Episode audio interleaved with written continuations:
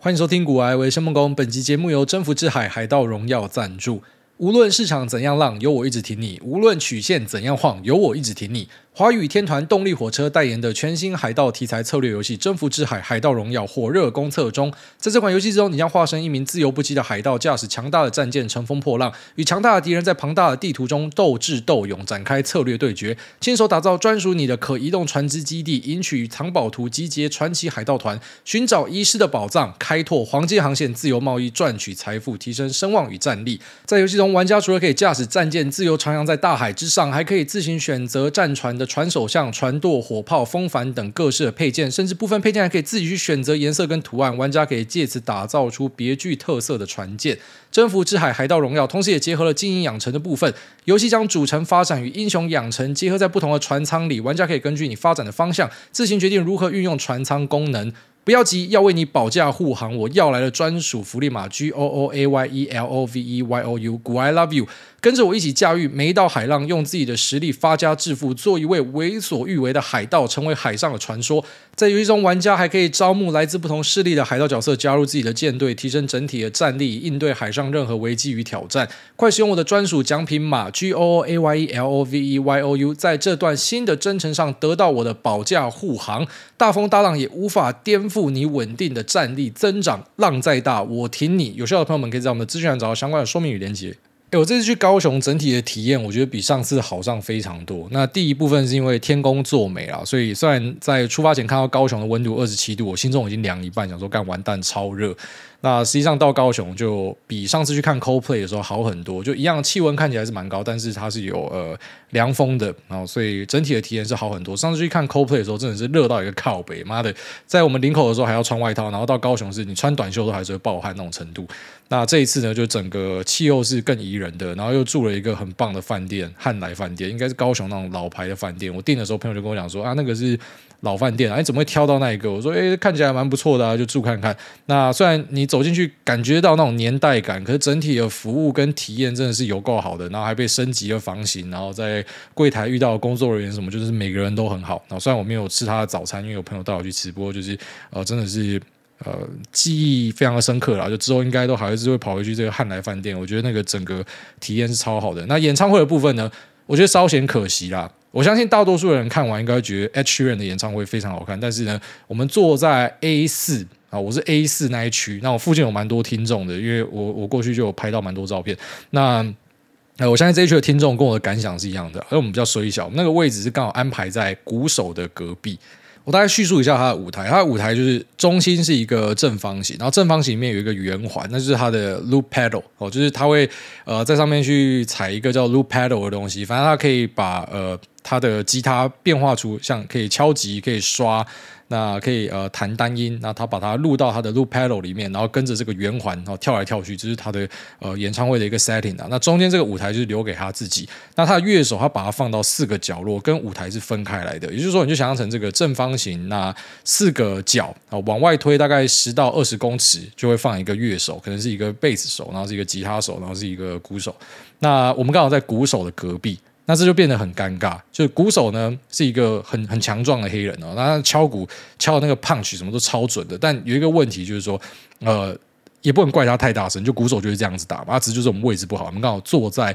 鼓手的隔壁，所以你想我们的声音可能会前面有一个声音，就是来自舞台的喇叭，那右边呢你会直接听得到鼓手的声音，而且鼓手的声音其实敲的跟喇叭的声音是差不多大的，所以我们会听到两个声音，所以每个节奏听起来都是这样，啪啪啪啪啪啪啪啪。所以我就一直想到 Whiplash，我我不知道这部电影那个中文叫什么，反正就一个打鼓的电影，超级好看，我真的推大家。W H I P L A S H Whiplash，然后有一段就是那个教练在亚小的时候，他会找那个主角，然后问他 Were you rushing or were you dragging？你现在在抢拍还是你是在落拍？然后他妈把他屌一顿。我就一直想到这个，哦，但我知道不是鼓手真的抢拍或落拍，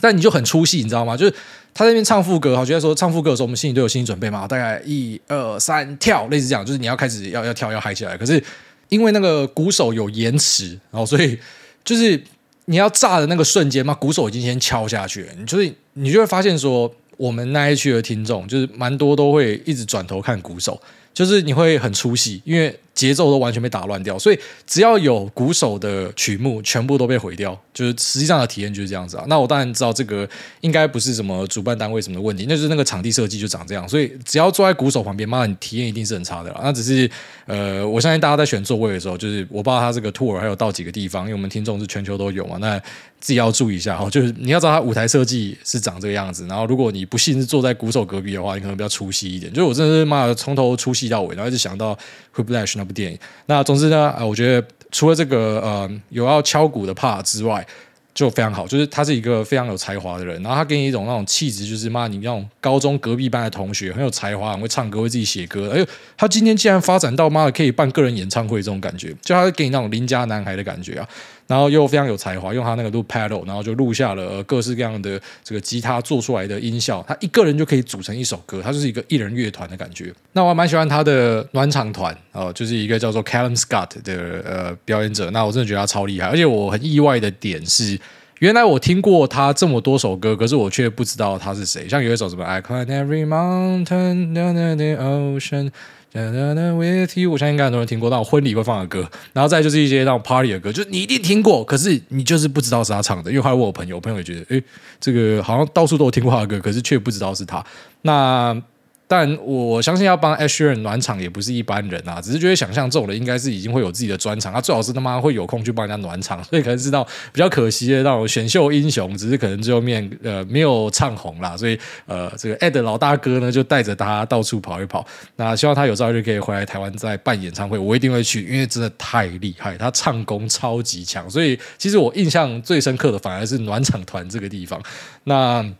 然后他也是一个非常谦逊的人哦，他唱到一半就还是一直跟大家说谢谢啊，感谢高雄人，感谢呃台湾人来支持他。那他不会 take everything for granted 啊，他非常感谢有这样子一个机会，他也非常感谢 H 人带他来或什么的。你就是感觉出来他就是一个很好的人呐。那那歌喉又又超赞的，那台湾人也很支持他。在那边唱歌的时候，大家就把那个手电筒拿出来。自发的哦，像 Ed Sheeran 后面要叫大家做事情，都是他要叫大家，大家才会动。我觉得他的那个群众魅力可能稍微差一点哦，他他没有办法带动气氛的感觉。但我知道他在年轻人族群里面是比较受欢迎嘛，像我都会自以为，哎，Coldplay 应该是比较受欢迎的，没有，Coldplay 是老人团啊。我们其实对 Ed Sheeran 是比较熟悉的，OK。但我就觉得他带气氛就是，哎。略逊一筹，当然不是要讲说他不好啊，就是可能因为我比较对象是 Coldplay 嘛，一样在高雄的话，我觉得那个体验上就是啊，他要叫大家做动作，大家才会做动作。那可是像这个 Cam Scott 呢，就是大家自发性的，就是可能被感动到了这样子。那 Ed Sheeran 就是，哎，这个地方你要站起来，哎，下一首歌请大家继续站着啊，这边哎，大家把手电筒拿出来，他一直在那边指挥大家。我想说，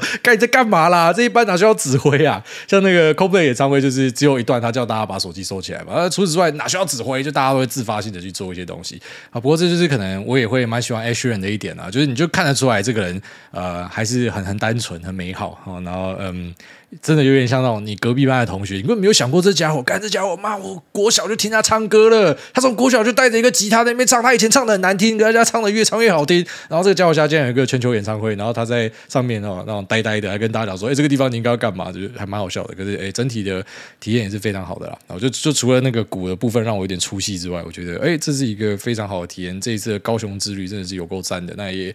非常感谢高雄各地的朋友啊，帮忙我处理票的，带我出去吃饭的，就是各方。的英雄豪杰啊，在高雄真的是人文荟萃的地方啦。其实如果不是天气太热的话，真的会考虑想要搬去高雄啊。好了，那就稍微跟大家分享一下我的一些体验了。哎，之后哎，就是大概几天之后，下一集节目说不定就可以跟大家分享。呃，哎，下一集对，就下一集节目应该可以跟大家分享。哎，呃，那个不是 Ed Sheeran，Taylor Swift 啊，Ed Sheeran 的好朋友 Taylor Swift 的演唱会了。那我相信这个应该会极屌不止哦。那希望有一些酷东西跟大家分享。那如果你你不想要听演唱会，就是下一集的开头记得跳过，因为我我会讲一下，就是我最近生活中觉得一些有趣的事情啊。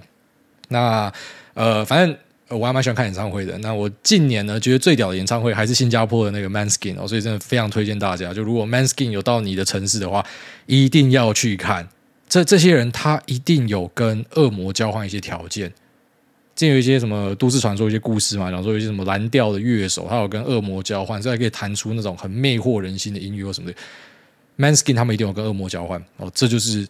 就有有多厉害哦，就是真的是讲不出来。反正我真的非常推荐大家，就如果有机会要看一下他的演唱会了。那啊、其他演唱会呢，就是我不喜欢你知道捧 A 杀 B 哦，我会觉得都很好，都很有他的特色。但是那种最推的东西哦，如果说有人刷新他们的记录的话，我会再推荐给大家。大概这样子。那上期 Q&A 的时候，有一个听众在 Q&A 讲说什么？呃，李兆华的节目，然后有一个来宾上来讲话，讲某个东西，然后说他讲说，哎，这里不是骨癌什么的吗？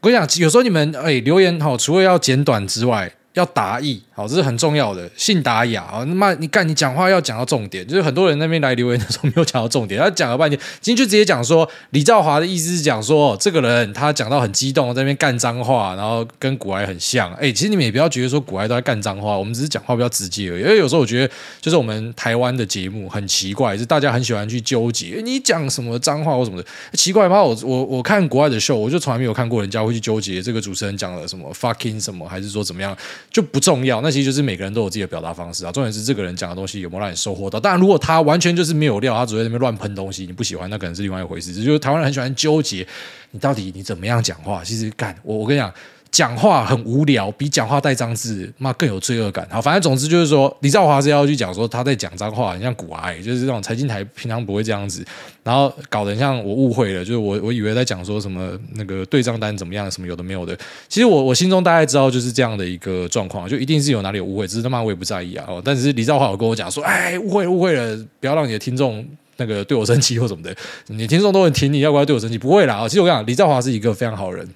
然后李兆华他。妈，他他有一堆猫，我不知道现在有没有。跟他之前他他收容一堆猫了，光是这件事情，这种人就是一定会做朋友了。就是我很喜欢那一种呃非常有爱心的人，因为我觉得对呃小动物，不管是猫啊狗或什么的，或是比你弱的人啊，或是帮你服务的人，反正就是呃。条件上比你差的人，你你对这些人好的人，或是这些动物好的人哦，你基本上你就是一个好人啊，你很难是一个坏人啊。你要看待一个人，他会呃怎么样去对待他周边的人，你就看他怎么样对待比他弱的东西哦，你就可以知道这个人怎么样。所以呃，对，就是大家不要觉得这是什么大不了的事情哦，因为有一些听众啊，或是李兆华的粉丝啊，或什么的，就是有跑来呃密我讲说，我跟你讲那个留言，妈的，他没有写到重点啊什么的啊，人家那个意思不是这样子哦，我都知道，我都不在意。就像李兆华讲说，我。有什么三十六颗痔疮，我也不在意啊。就是我我知道他为人是怎么样，他也知道我为人怎么样，所以我们不会在意这样子的东西。啊，只是这个让我额外想到一件事情哦，就是现在有蛮多人喜欢帮我写笔记，哎，有时候我会吓到，你知道？因为有时候那些笔记会传到。呃，市场人士里面，然后讲市场人士就是可能我们自己身边在做投资交易的圈子里面，所以就会看到什么股癌某一集的 memo，然后就会写下来。哎，有时候我自己会吓到，哎，原来我们讲这么多东西哦，因为我都感觉是这样随口聊过去，然后有人可以写成那种超长的笔记，超多分点，然后每个数字都列出来，那就跟之前的节目去做交叉对比，说，哎，现在这个数字有什么修正什么，我会吓到。那我也非常荣幸哦，就是呃，有时候我们节目讲到比较深入的东西的时候，大家会跑去做笔记，然后这我觉得很屌。然后有些人就是每集都帮我做笔记，但是我跟你讲，其实我看过很多人的笔记。大概好，大概有三四成的笔记有有乱写的成分，好，所以乱写成分就是说我我已经不会去纠结，觉得说像之前有人帮我做笔记写写成啊，就我讲说呃，Annapurna 有一个晶片叫做 Cayman 嘛，然后他把它写成 Kevin，就是我要讲的是 Cayman，C A Y M A N，但这个其实不重要，因为。大多数人知道这个对你没有任何帮助啊，就当成是一个冷知识，那你知道也不会怎么样啊。只是我们可能比较讲究的哦，你听了这个，你会大概知道说哦，我在讲 K 门啊，不是在讲另外一科或什么的。那啊，对少部分人来说，这个是一个有用的资讯；那对大多数人来说，它是一个没有用的冷知识。那像这种写错，我就觉得没有什么大不了。只有些人他去写我讲的东西，干，我觉得超屌的一点是。哎，竟然可以在呃同一集节目的笔记里面，然后看到完全相反的说法，哎，就有点像那种说者无意，听者有心呐，这样的一个感觉啊。所以我会觉得，呃，就是我们在听像你听我节目的时候呢，我我会认为啦哈，就是如果你真的呃有兴趣的话，你应该去找那种逐字稿，然后逐字稿你可能让 AI 去找。呃，这个重点整理都比你看一些笔记好。我我知道有些听众帮我整理笔记真好，可是真的有有蛮多，我注意过太多次了，就很明显他写错，或是很明显他可能是刚开始学股票，所以他的认知完全是错的，然后用他的错误认知去套我的东西，然后完全写出一个错的东西，然后不知道有多少人在转传这样的东西。有时候看到我都觉得有点心慌，你知道吗？就是这种东西竟然有这么多个分项，那那里面很多东西都写错的哦，而且不是我用很高的标准，我已经用很低的标准来看，但是他很明显是完全认知错变的，所以呃，尽量还是要以这个本体为主啊，所以像。那个造华的节目，但我我是没有后来跑去听过啥小，因为我觉得就就真的那不是什么重要的事情，只是我在 Q&A 上，我就是大家讲什么我就直接顺手回答，所以呃这边也稍微交代一下啦，因为李兆华有点恐慌，他跑来跟我讲说，哎，不要误会，不要误会啊，我是不会想太多的人，然后只是有些听众人跟我讲这件事情，然后我就稍微在节目开头跟大家说明一下。好，那接下来我们来进入市场话题哦。那现在呃，台股已经封关了，所以我们只能够来看美股度过这一段比较无聊的时间。那也祝大家在呃接下来要放的年假呢，然后可以好好的规划一下怎么样陪伴家人。那尽量不要出外跑啦，因为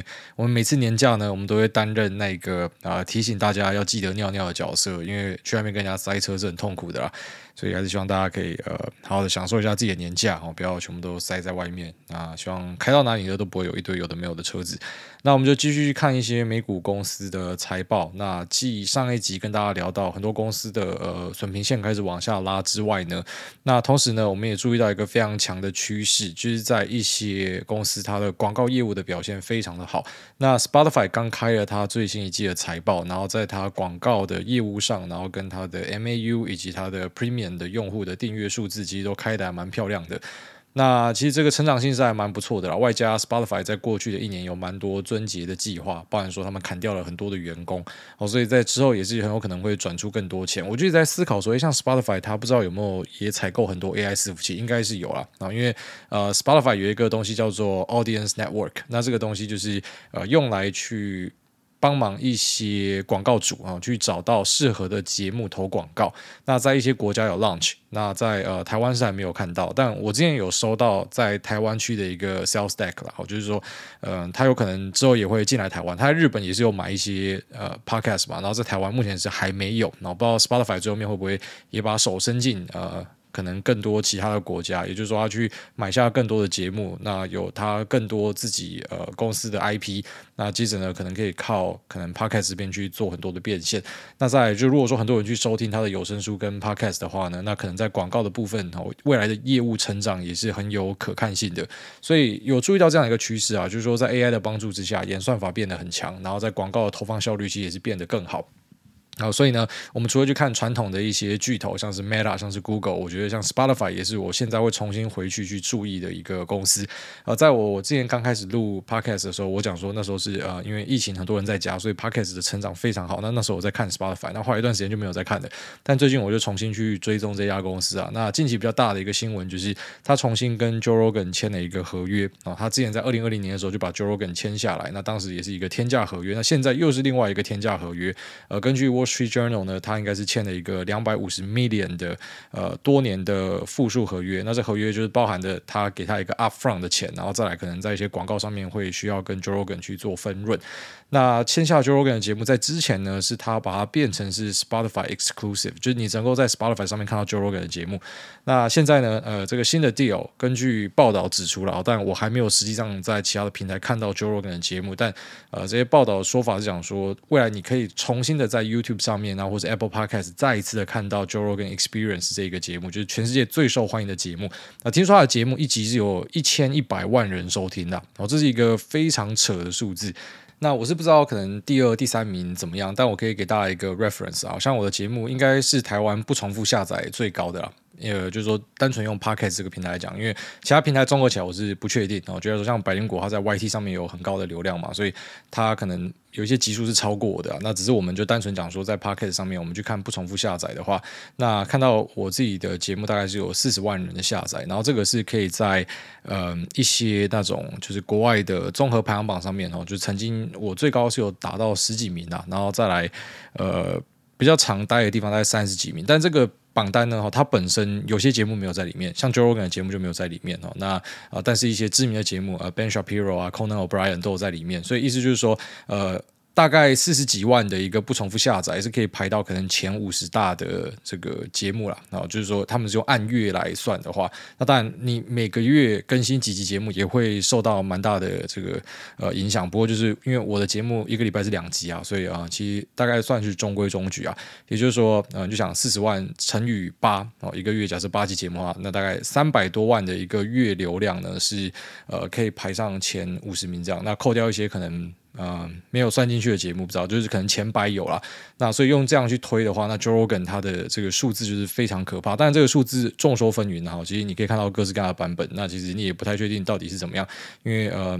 就是 Podcast 的数字呢是比较不透明的啦，所以我们就大概去做一个参考就好。那之前呃，Spotify 要花很多钱去买下很多艺人的节目，然后以及他们很多呃自创的 IP，就是他找一些好、像 Michelle Obama 然后开节目之类的。然后后来他的节目有收掉很多啊，因为发现说这样乱撒钱下去的效益不是特别好。有些节目呢，其实做下去之后，虽然有名人的光环，可是他的那个收听率是极差的。那在过去的一两年呢，也是重新的去做整理哦，不然说我们刚刚前面提到内部的裁员，然后在他们的一些投资上面有去做调整，一些不好的节目就是把它收掉。所以我个人是蛮看好，就是在之后哦，但我我不太确定他之后要怎么样把他的节目推到 YT 跟 Apple Podcast 上面，因为我之前有跟大家分享到啊，就是 Google Podcast 被 YT 收进去一起做嘛，那呃他们有做一些，也不能够说傲步啦，反正就是商业上的竞争嘛。他的做法就是说，他会让大家的呃 Podcast 可以上到 YT 上面，只是他不会去重复的抓你的档案。那这代表的意涵是什么呢？就好，我稍微讲一下。虽然这可能之前讲过，但有些听众可能不知道 Podcast 是怎么样运作的。像 YT 的影片，就是你上传到 YT 的 database 里面，然后你就是透过 YT 这个浏览平台去看嘛。那可是 Podcast 不一样，Podcast 是你上传到 hosting，所以 hosting 就想象成是一个云端托管啊，就想象成它是一个什么 Google Drive 啊，或是 Dropbox 这些地方。它只是用来放音档的。那你把它放到这个 hosting 之后呢，那自然而然的就是其他的 podcast 播放平台，它就可以去抓到你这个音档。也就是说，我不用主动去上传到 Apple、上传到 Spotify 或者上传到 Google Podcast，就是它自动就会把它抓进去。那嗯，这样一来呢，就是如果今天我在我的节目里面放入广告的话，以我自己的节目广告来说，那个是固定在我的。节目的本体里面，好，所以呢，就是不管哪些平台抓去，你看到的都是一个完整的音档。但如果我今天在后台，假设我把插入广告，哦，就我自己的节目是没有开这样的东西，那其他节目应该会开的是在蛮多的，因为当你的节目没有办法去呃自己赚到钱的时候，他们可能就会透过一些广告的方式，就是呃那种随机插入广告的方式去获得一个收益嘛。那他如果有勾起这个功能的话呢，那它运作的方式是这样，它是在 hosting 这边，然后它可能。然后去插入一些广告，然后这广告就会推播到就我上述讲的那些平台，他会来抓档案嘛。那他抓到就会顺便连这个他插进去的广告一起抓。那他一般就是可能一段时间他会去抓一个新的档案，所以其实你那个广告还可以抽换。那这样子对于 hosting 或者说对于创作者来讲，好处就是说你会比较弹性嘛，就是说你其实可以放各式各样的广告在里面，那或甚至它是直接变成 AI 去处理，所以它可以去找到可能最佳投放或怎么样的。但是 YT 它的做法就是，呃，因为他想要杜绝别人去呃靠这个盈利，因为他想要把盈利的东西都留给他自己，所以呢，他的做法是我只抓你的档案一次。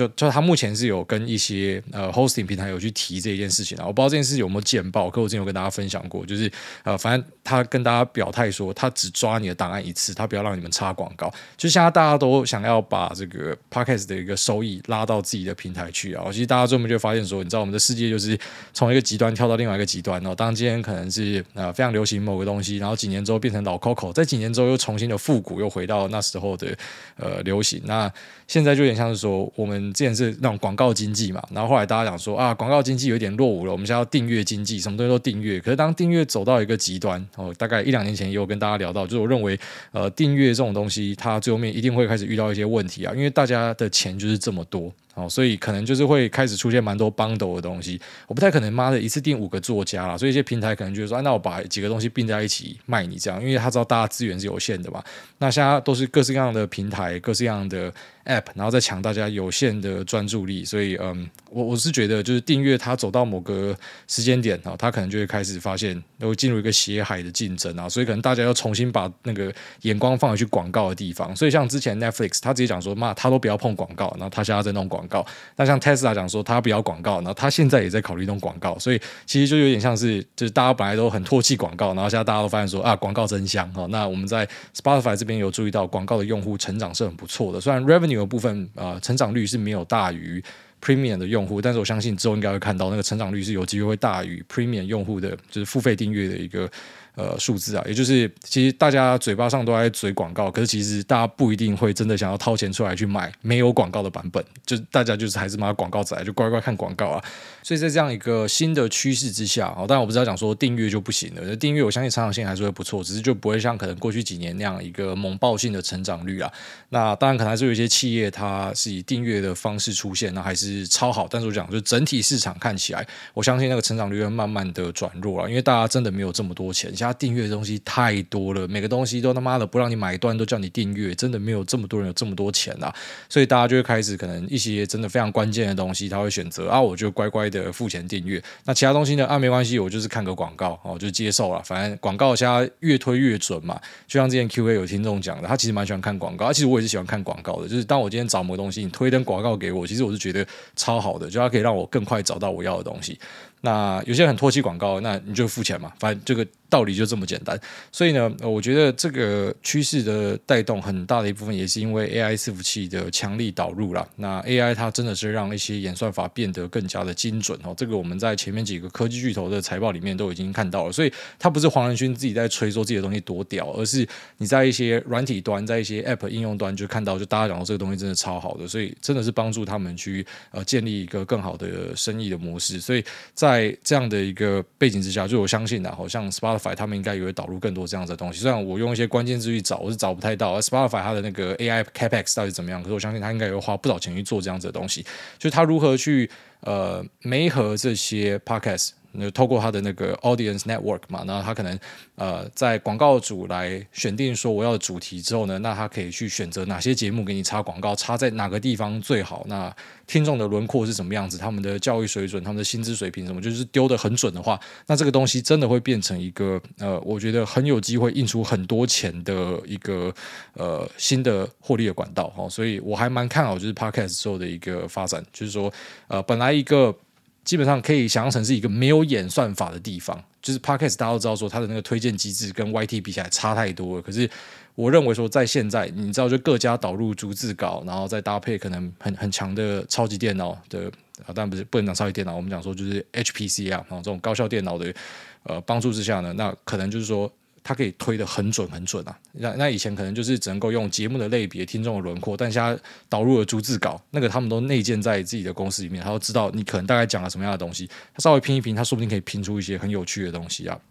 好，所以呢，我还是。呃，觉得可以稍微的来注意一下 Spotify，然后这可能是我从现在开始会会想要去密切注意的东西。就是我发现广告有一点那种复辟的味道，但是广告一直以来就是很多大公司获利的东西嘛。只是呃前阵子那个风向比较像是变成说啊，反正现在订阅是新的王道。那现在呢又再一次的走回去，就是可能广告是一个很不错的选项。你从一些企业一开始摆明跟讲说，妈老子不要广告，然后到现在就他们都乖乖去做广告，你就可以发现说大家有闻到那个味道是不一样的。那呃，我们既然讲 AI 伺服器，就稍微来再更新一下一些关于 AI 伺服器的呃小东西啊哈。就是我们之前都知道说，像是 H 一百，它可能是八颗这个 GPU，然后搭配两个 Sapphire Rapids 嘛，Intel 的。那只是呃，在接下来的辉达呢，哈，它有点像是它要把整碗这个汤全部都喝掉，它不要分给别人，所以他们有一个 Oberon 啊，这个 Oberon 的平台呢，就是它使用自己的 Grace CPU，然后再搭配它的 Blackwell，就之后要出来的。呃，B 一百系列，那还有更后面的 R 一百、X 一百系列哦，这个可能之后都会搭配自己的 ARM base 的呃 CPU，所以就如同我之前跟大家聊到 Intel 讲说，它其实呃在各个市场都是正在被别人把市占吃掉。那接下来我觉得在伺服器市场应该也会开始注意到哦，就是假设辉达这个 Oberon 推的很顺的话，那呃我我觉得对 Intel 不是太好的事情啊。然后就是在呃这个 AI 伺服器的大潮之下，我们之前跟大家聊的时候可能会讲讲说，哎，你不要忘记哦，它虽然可能里面用很多 GPU，可是它还是用了两颗 Sapphire Rapids，然后之后可能会用 Emerald Rapids。那只是如果是 Oberon 推得很顺的话，他就不会用这个，他就用他自己的 Grace。好，所以这个还蛮值得去注意的。那我最近会去看这个东西，是因为市场上开始在讨论。就像我前阵子跟大家 update，就是可能在接下来的 Blackwell 哈，大家不一定会看到，就是惠达官方的一个水冷的 solution。你可能会看到是 Partner Cooling 啊，就是说呃惠达没有在帮你保固的啦。那可能是你自己去找一些 ODM 组出来的东西。那这个可能看是 ODM 还是那个散热厂要去保固，就他自己没有要做这个保固，因为水冷有出。一些包嘛，然后但他们已经开始在规划下一代，也就是可能二零二五、二零二六的东西，然后他们还是会把水冷纳进去考虑，然后当然市场上就一些标的，大家就开始在注意哦，就是呃不是台股的哦，那个 solution 的厂商应该是美商哦，就我们目前推测是美商，那就因为还太前面的东西，所以我们尽量不要在节目去讲一些那种类似可能是很 rumor 的东西，反正大家在看这样的东西，然后同时我就注意到，哎干妈怎么大家又再一次把 Intel 给边缘化了？那那如果这样的事情再发生的话呢，当然其实我们本身呃，像我自己是不太会去持有 Intel，可是像我之前有提到说，呃，假设 Intel 有 spin off 或者有怎样的一个组织改整的话，那说不定会重新去注意它。只是你现在就发现说，哎，当你今天在 AI 伺服器的大潮，你你本来有吃到的，然后现在发现干人家又要把你边缘化的话，那它可能呃，就是持有的理由又更加的薄弱了。我当然还是要强调，Intel 是一个非常强大的公司，到处看到它的产品啊。只是我们一般就会去找一些可能成长性真的非常强的东西，我们不会去找一个就是可能已经很稳健，像是呃那种 cash cow 在配息给你的那种公司，就没有什么成长性的东西，不是我们会想要看的那种高原期的公司。所以还是会继续注意哪些东西可能会有爆发性的成长性。这样好，那这节目今天稍微跟大家分享的是我们接下来进入 Q&A 部分。第一位准备考试中，他说中立 Dua Lipa。干最好是啊！他说没有人留言，我只好自己上来留言，请梦工老公祝我硕班一切顺利，准时毕业。还有在荷兰的 Chi Sing 新年快乐，祝你在荷兰一切顺利，一起爱梦工老公哦，爱心。好了，既然这么暖的话，我就暂时让你当 Dua Lipa 了。那祝你硕班一切顺利。那下面一位留言测试一，他说。暖男挨大爱您，在您的爱您运动之后，发现自己对别人社会上无私贡献的善良程度越来越容易被感动。上次看到一个外国人把海边的金属垃圾回收打成粉，再做成垃圾桶放到海边，内心被打动了。安排今年要去执行净滩活动，为美丽的海岸做贡献。谢谢挨大散播幸福，散播爱，爱您。不是啊，其实我不太喜欢那种，就是好像很多爱，你知道吗？那会变得有点那种。就这种 gay gay 的感觉啊，但对啦，反正爱您本来就是一个呃，希望让大家去避免尴尬，然后避免句点别人的一个用词嘛。然后既然一下被大家变成是一种就是哎爱您，然后这那种充满爱的感觉，那好像也是一个意外的发展呐。然后那反正大家开心最重要。那我其实蛮认同你讲的，就是。呃，也不是爱你运动，我觉得那个可能跟年岁增长有关系啊。就是以前你去沙滩，你只会看到大奶妹嘛，然后你现在去沙滩，你可能就会去注意一些小事情，就是因为像是因为你以前都在看那种比较呃会对你视觉刺激的东西，然后到后面你就开始去注意一些可能比较。呃，内敛的东西哈，就不知道像像我近年有这样子的感觉，因为我老婆她会去收容所帮忙遛狗嘛，那我就会去注意说那些你知道，就是她在呃收容所，她有交到一些朋友，那其实我就注意到这些人都很好哦，就是呃那种会自己腾出时间去帮那种公益性质事情的人，其实我觉得这些人都不会是很差的人，很难是很差的人啊，呃，就是。一般人根本不会有动机去做这样子的事情，就是干那海滩跟我屌丝，或者说诶那只狗、那只猫，或者说什么那个小动物、那个保育类他妈跟我屌丝，就很多人其实是这样的心态嘛。所以呃，确实就是可能到某个阶段之后，大家会开始去注意这些人，然后这些人他会为你带来一个，就除了你讲的那种很暖心的感觉之外，也会有很大的一个好感，说不定很多人就是这样子干起。不要讲到有没有，反正就是说，就是可能就是因为这样子，然后就找到一个良缘嘛。然后就是你开始去注意到说，嗯，就是有些人他默默做一些事情，然后他的这样的一个举动呢，啊，其实是很不错的。所以我也祝你进摊顺利啦。哦，那要平安健康。下面一位新竹韭菜地瓜，他说留言测试一，诸位您好，想请问您。目前对于气动元件市场未来的看法是怎么样？那等升息循环结束，经济复苏带动汽车销量，应该就会带动需求回升。那另外想请您用金牌讲师的声音祝二月二十五号生日的 Sunny Wu 兄弟生日快乐！我爱说实话，爱您。好，那呃，气动元件其实根本没有什么好讲的啊。气动元件我们看的就两家 SMC 啊，然后跟呃亚德克啊。啊啊！就算他妈汽车没有复苏，这两个公司你说不能买吗？我还是会觉得就可以买啊。反正就是呃，市占很强大，然后做的东西又还还蛮那种 niche 的，就我就觉得这是很好的公司啊。所以就算什么汽车销量复苏没有很好，那还是很好的公司，而且这两个股价应该都算相对还蛮硬、蛮强势的啦。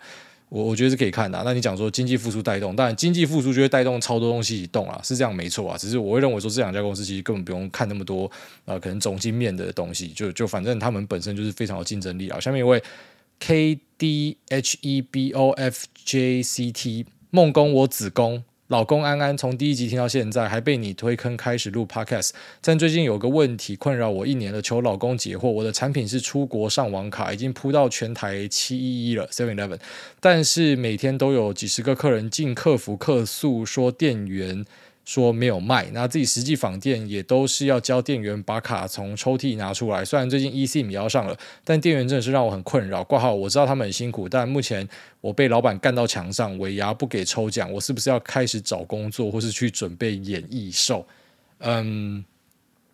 呃，出国上网卡，我我我第一次知道原来 Seven Eleven 有卖出国上网卡，我真的不知道。就一般我要去买出国上网卡，我就会到机场买，然后或者是呃透过什么 Klook 或是 KKday 这样的地方去找。那其实我现在非常推大家 eSIM 啦，就是他呃留言讲到这个东西，我不知道大家知不知道这个东西，应该有在出国的人会知道，然后有去韩国的应该就一定会知道，因为他们可能普及很高。反正 eSIM 就是一种你不用把 SIM 卡插进去，然后一样可以使用网络跟通讯的一种呃虚拟 SIM 卡。然后像现在我。自己的手机在台湾，我也是用 eSIM 哦，只是台湾这边办，他有跟我讲说什么，有可能你在换机的时候会跳掉，你要重办，就台湾还没有很成熟，但其实是有的。然后我自己都用 eSIM，所以像我现在人在日本嘛，我也是用日本的 eSIM，然后我在台湾，我也是用台湾，就是可能我的那个电信商的 eSIM 嘛，所以 eSIM 真是一个超好的东西，从此你就他妈再也不用换 SIM 卡了，这个是我非常推荐大家的东西啊。好，那你是不是要可能要找工作，或是要去准备演艺周？我不知道，我觉得这很难解决，因为。扑进去 Seven Eleven，可是就就像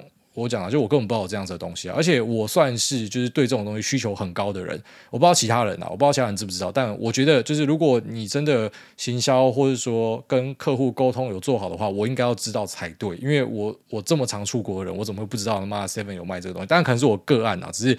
你可以想想看，就是说，可能像我都不知道，那店员可能就也不会知道，因为就根本不会有人来问嘛。但如果有人来问的话，就是这个东西常常有人来买的话，我相信店员本身他也不会说不知道这个东西，所以有那种鸡生蛋，蛋生鸡的感觉。但我觉得需要沟通啊，就是我根本不会想到要去便利商店买 SIM 卡，因为一般就在网络上点一点，或者直接去机场买，就是不会这样子啊。所以可能就是去思考一下通路要怎么样去呃整理吧，然后不然就是看怎么样去。推广行销一下，跟大家讲说，哎，你现在去便利商店是可以买到 SIM 卡的，这样子之类的。下面一位安德鲁加菲猫，他说免费载什么最爽的啦？心跳文学社二月九号 Epic 可以免费领取，走过路过千万不要错过。那如同我大概在几集前跟大家聊到，就是听众推坑玩这游戏，然后本来以为是一个高 game，然后实际上是一个恐怖游戏嘛，呃，但还还蛮好玩、蛮有趣的一个啊、呃、打破第四面墙的游戏。但大家听到这个哦，对，它可以免费领取，只是还是要注意一下，就可能会跟你想象的是不太一样了哈。那一些可能心脏比较弱、心理可能素质比较差的，我觉得可能三思啊，不要乱玩一些有的没有游戏。下面有位潜水许久的听众，他说同样身为矮粉跟古惑仔的留言。然后这个是要帮那个呃赵华说明的啦，非常感谢这位听众。我刚刚我前面已经有说明过，所以我们就就不再念了。对，就是大多数人应该都知道是这样子，那只是可能我不知道，可能那个人留言他也没有这个意思，只是他刚好截取那一段，那我就以为说他在讲后面那个，因为我不会觉得就是那个来宾讲干，然后后面讲某个东西，然后这个干会是重点，我就觉得那根本不是重点，重点是你讲的内容哦，只是可能不知道有些人的重点就会放在脏话吧。下面一位。莎莎六他说：“念我念我，老公会对我刮目相看。孟工先生您好，我的老公是您的忠实粉丝，您不仅是我们空中的好友，更是理财导师。希望可以念到我的留言，让我的老公惊呆了。那也希望孟工可以用周星驰的口吻说。”这我这我真的不会。新年快乐，钱隆隆来。哎，我才知道周星驰的一个呃声优是一个，然后现在已经看起来蛮老的一个老师啊。然后我看他在一些端音上面，他会呃就是去原声重现当时怎么帮呃周星驰配音的，我觉得蛮酷的。啊，反正我真的不会学周星驰啊，拍谁？然后说呃还有他水里的好友耀辉也是您的粉丝，祝爱大全家身体健康，Happy Wife Happy Life。好，那我们祝。不是啊，所以莎莎六，你没有讲你老公叫什么名字啊？搞不好一堆人叫莎莎六，然后对啊，然后反正祝这个莎莎六的老公，呃，新年快乐，钱隆隆来。那还有这个呃，水里的好友耀辉哦，也祝你身体健康平安啊。下面一位太积电，他说不错，然后给一个赞，挂号我喜欢啊，谢谢。下面一位 It's SC。好，一样，这个是要帮赵华讲。哎，这边其实蛮多赵华的粉呐，哈，所以呃，我都我都明白，还还是要强调一下，我根本不会去在意这样子的东西。哈，其实我们 Q&A 就是回过去我就忘了，所以嗯，对，就是非常感谢你们说明。下面一位阴茎肿胀，他说按摩阴蒂。嗨，挨大，可以帮我分析看看我是不是怪人吗？不知道，我看你的他妈的 ID 跟你的。标题就知道你就是怪人啊，这根本不需要问的。但我们是看他问什么。他说：一，因为本人的视力很好，所以远远的如果看到要熟不熟，甚至有时候是熟人，也会刻意的绕道避掉。那有过躲在一根柱子旁边，避开他的视线，跟着他的速度慢慢转过去。那二，看到前面有人先进大门坐电梯，我会刻意在大门旁边等他进电梯再开门。三，在公司大完便，只要外面还有一点动静，绝对不会开门。四，洗澡前敲敲。五，尽量跟下班路线差不多的同事错开下班时间。先这样，下集待续，爆感谢挨大。呃，除了第四点，呃，就是一二三五都是我会做的事情。就完全都是我会做的事情。我也是看到认识的人迎面而来，我会闪。就是我只要知道他还没有看到我，我会躲起来，我会直接躲起来。我甚至会直接冲进去 Seven 里面，还是说旁边有个柱子，我就躲起来。这是我会做的事情。然后再来呃电梯的那个呃，除了就是如果已经有人在里面，然后我就会躲起来之外，呃，还有那一种就是可能我今天按电梯，好，那假设我按下楼哦，那我我家可能二十几楼按下楼。然后电梯上来嘛，可是我注意，它不是停二十几楼，它先往上，也就是说上面可能有人要下来，但也有可能是下面人要上去，但我不管，我只要看到这样子的状态呢，我就会先躲起来，我就会直接躲起来，或者我直接换电梯，因为我不想要跟任何人接触到。那再来讲，呃，大便这个，对，就是。大便当然外面有人，你就是不会出去啊，因为你不觉得很尴尬吗？出去，然后人家要知道说你刚在里面大便，这就是很很丢脸的感觉。就对我来讲，然后电梯那个我还有一个很奇怪的习惯，虽然这个习惯可能不太好，但我就会这样做。就是说我进电梯，我第一件事情我都先按关门。我只要进电梯，我就是先按关门，然后我再去 B 卡再按楼层。反正我只要进电梯，我就先关门。但当然，如果今天是我知道有人要跟着进来，我当然不会白目去关门嘛。好，但我就是如果我今天是知道旁边没有人，我进电梯的话，我就想要杜绝一切可能性，有人会跟我搭到同一台电梯的这个机会啊。所以。对，这个不知道，我觉我觉得可能是某种人格特质啊。那你不孤单，因为真的是跟我差不多。那错开下班时间，没错，我也是，就是我会尽量去避免一些呃 chit chat，就那种闲话家常。但如果今天是很好的朋友在闲话家常，那完全没有问题。只是就是我我会想要避开一些没有必要的事情。我我不知道这个是什么样的一个人格特质啊，但我是这样子没错，所以就是完全不孤单。你刚刚这样讲，我还以为在自我介绍，只是我不会留他妈的很奇怪的 ID 跟标题啊。下面一位。林佑生，你这个臭老二！林 林佑生，你这个嫩鸡鸡！嗨，大我是十四岁的。林佑生是谁啦？嗨，大我是十四岁的会考生。小弟，我打算高中要去澳洲读语言学校，一方面是希望往国外发展，那另外一方面是觉得台湾的教育真的很可悲。如果说读书是为了更好的人生，那为什么会找一个赚没有多少钱的老师来教我们？学一堆教科书的内容，还不如教我们炒股。家里开公司，也希望我能够早早离开校园，进商界学习。全台大，我认为教育是某种资本主义的阴谋吗？那不是，他是问我说，教育是某种资本主义的阴谋吗？我觉得不是啊。很多人会讲说，呃，教育呢，哈，他就是要训练出一堆优质的劳工给资本家奴役。我觉得后面那个是多想的，但是训练出优质的劳工，当然是啊，啊，本来就是啊，啊，不然教育的目的什么？教育的。目的就是要让你可以跟社会接轨嘛。我们社会缺怎么样的人才，我就训练你去这样子做嘛。只有些人就会把它引申变成说，那我就是变资本家的奴才。你不能这样说啊。那你说一些科技业老板，他们也是这样教育上来的，然后也是先去当人家奴才，然后自己创业呀，他就变资本家了。所以其实不要把世界想得很阴谋了。然后，然后再讲说，呃，老师赚没有你多少钱教你们。其实，呃，我觉得。我们哈，因为你你才十四岁啦，所以你有一些愤青的思想，我觉得还可以接受。但假设你今天可能已经二十五岁的话，我觉得讲这样的话就比较不好了。我还是要跟你点一下，呃，就是呢，你你不要觉得说，呃，就是说要来教你东西，要来跟你分享一些东西的人，他一定要在某些条件上是比你好。虽然面对批评，我也是这个态度。好，老实讲，我在面对批评的时候，就是当你今天是摆明直接要来干我，要来臭干我一顿，好，然后要来指点我的话。你没有我任何羡慕的特质，我是完全不会屌你的。哦，但如果你今天是一个我的朋友，好，那你可能在一些客观条件上你输我，我不会觉得你不能够指点我，我我会非常乐意，就是你要跟我点一些东西，因为你是我的好朋友，或是你是一个我的好的听众，所以你跟我讲什么东西，我都会愿意听。哦，就是你好好的讲，我都会听嘛。那其实像过去的听众也会跟我讲一些东西，或者跟我纠正一些东西，我都是非常乐意的。可如果你今天就是直接要来跟我他妈对着干的，就是干你是谁，我干嘛要屌你？哦，就是你这么厉害，他妈那就是你在这个地方，不会是你妈坐在下面那边嘴炮。就是会会有这样的心态，可是我觉得那是因为人家对你有敌意的行为，所以你反之，你直接用有敌意的呃行为去 counter 他，我觉得是很正常的。但老师来教你东西，你要你要知道，其实我我认为老师啊，他他本身是一个在我心目中也算是蛮高贵的职业啦。虽然我之前在国中被一些老师搞到，我对一些老师是非常有意见，只是就整个看下来，我会觉得这种传道授业解惑的人，其实是一个伟大的工作哈。那他也是尽他可能的去教会你一些东西。那你要知道，其实学校的老师他要教你的，并不是教你怎么样发家致富。就算我今天找一个已经发家致富的人，啊，这样的人很多啊，对不对？一堆在出书、在开讲座的。先不讲那些可能盗版骗人的，我们就讲实际上有 track record 的东西。那这样的人也一堆啊。你去听完他们的演讲或是他们的分享，你就发家致富吗？那不是这样子运作的。那我觉得反而学校老师教你的东西，它是更实际的，因为它可能是某种专业技能，它可能是呃物理化学哈，可能是英文，然后可能是某个啊专业的项目。它针对这个项目，它把呃他会的东西教给你。那你可不可以赚钱？那是你的事情。好，就像是你知道有些很强的呃那种学术人才哦，他最后面选择留在学校，因为他对研究有一些热忱。但我知道其实蛮多，就是家里还蛮有钱的，所以才可以这样子搞。好，那我们先不讲这个家里有钱的背景的时候，就是你你要知道说，有些很强的人，他是留在学界去做贡献的。他如果今天真的要出来赚钱，他也可以赚到很多钱。所以你没有办法赚钱，不是你老师的问题，是你的问题。是这样，真的是这样子。那也不代表说你今天去找了一个很会赚钱的老师，然后他来跟你他妈嘴炮个几句，教你一些东西，你就会变得很会赚钱。那只是我同时也认同你讲的，就是嗯，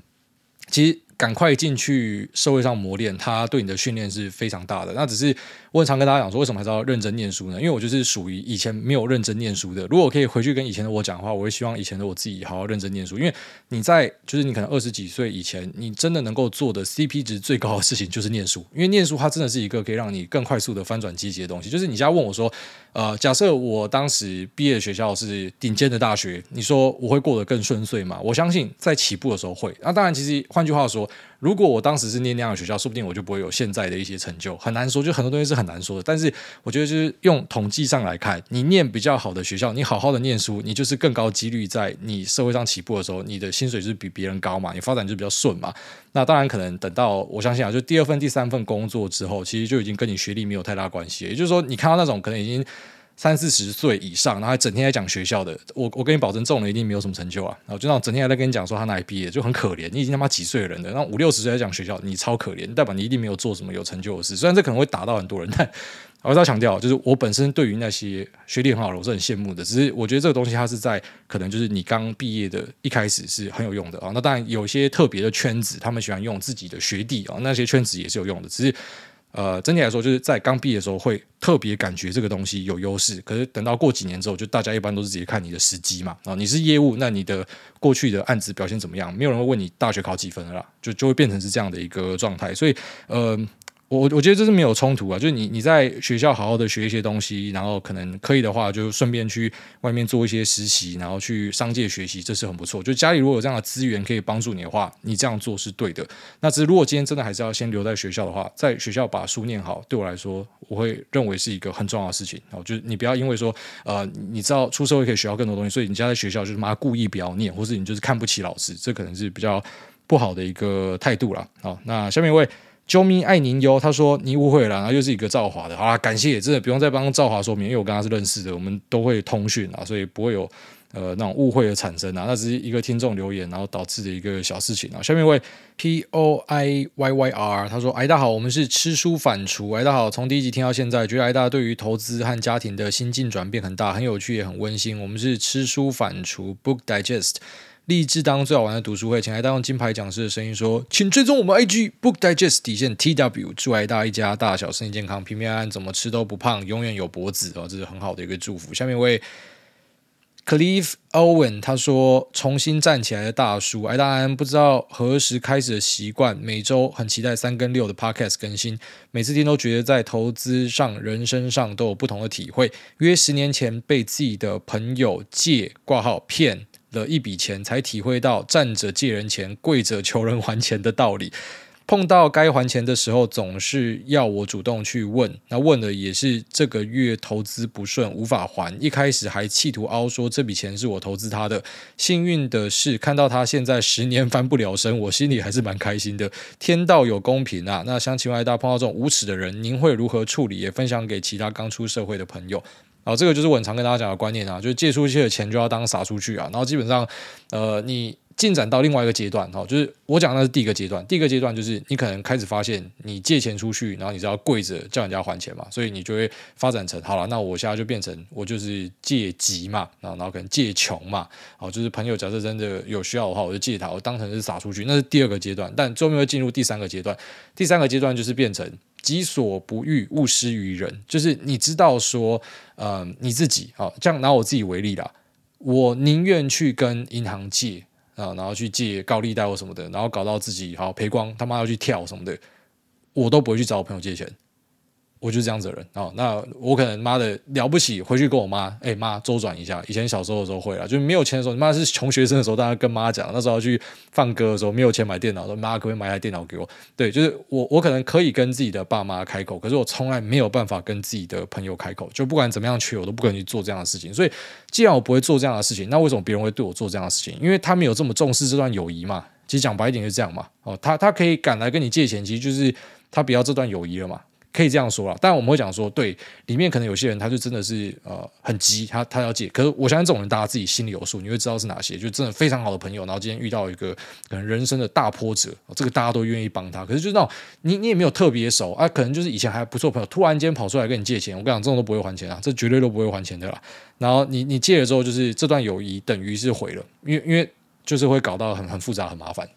所以到现在呢，我基本上就等于我是不会借人家钱的。我宁愿拿钱去呃给那什么猫猫狗狗帮助一些人家跟我提案的计划或什么小的，